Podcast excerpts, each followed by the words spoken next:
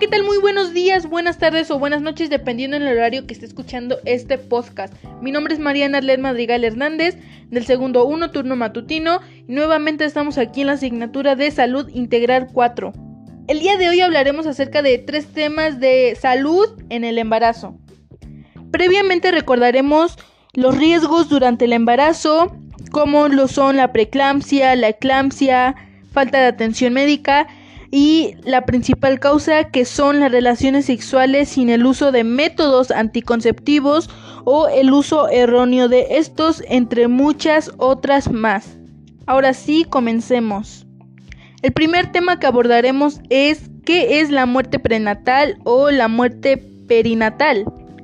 También hablaremos acerca de la mortalidad fetal que tiene repercusiones importantes para la salud pública, ya que presenta uno de los riesgos más permeado en los que subyacen aspectos como la carencia de nutrición materna balanceada.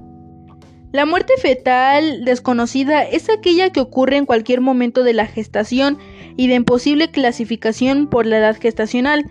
La muerte fetal se da cuando la edad gestacional es superior a 22 semanas mortinato. La muerte perinatal se da desde las 28 semanas de embarazo hasta la primera semana de vida, que son 7 días y la mortalidad neonatal o de recién nacidos se da desde el nacimiento hasta los 28 días. El siguiente tema del cual hablaremos es ¿qué es la muerte materna? Es definida como la muerte de una mujer embarazada o dentro de los 42 días siguientes a la terminación del embarazo, debido a cualquier causa relacionada o agravada con el embarazo mismo o su atención, pero no por causas accidentales.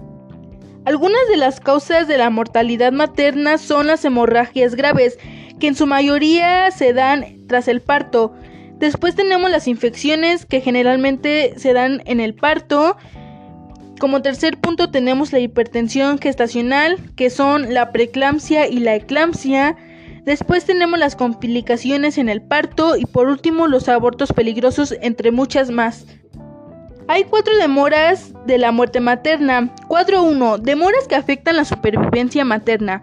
La demora 1 es el reconocimiento del problema, que son las señales de peligro. La demora 2 es la toma de decisiones sobre la búsqueda de atención. La demora 3 es el acceso a una atención oportuna. Y la última es recibir atención de calidad y de supervivencia. Y bueno, ya para terminar, el último tema es algo largo, ya que han habido debates sobre este tema, por si es legal o si no es legal, etc. Así que hablaremos acerca de qué es el aborto. El aborto es un procedimiento para interrumpir el embarazo. Se utilizan medicinas o cirugía para retirar el embrión del feto y la placenta del útero el procedimiento es realizado por un profesional de la salud con licencia y la decisión de interrumpir un embarazo es muy personal. Hay cuatro clasificaciones del aborto. El primero es el aborto temprano, que es un aborto antes de las 12 semanas de gestación. El segundo, el aborto tardía, que es un aborto entre las 12 y 20 semanas de gestación. El tercero es el aborto espontáneo, que es un aborto no inducido. Y por último tenemos el aborto inducido, que es la terminación del embarazo por razones médicas o electivas. ¿Qué es lo que se expulsa en un aborto? También es común tener una hemorragia vaginal y despedir coágulos de sangre hasta el tamaño de un limón. Imagínense qué grande debe de ser un coágulo así. La hemorragia intensa por un aborto espontáneo puede causar miedo o sorpresa, pero suele ser normal. El sangrado y los cólicos pueden desaparecer rápidamente o bien pueden durar varias horas.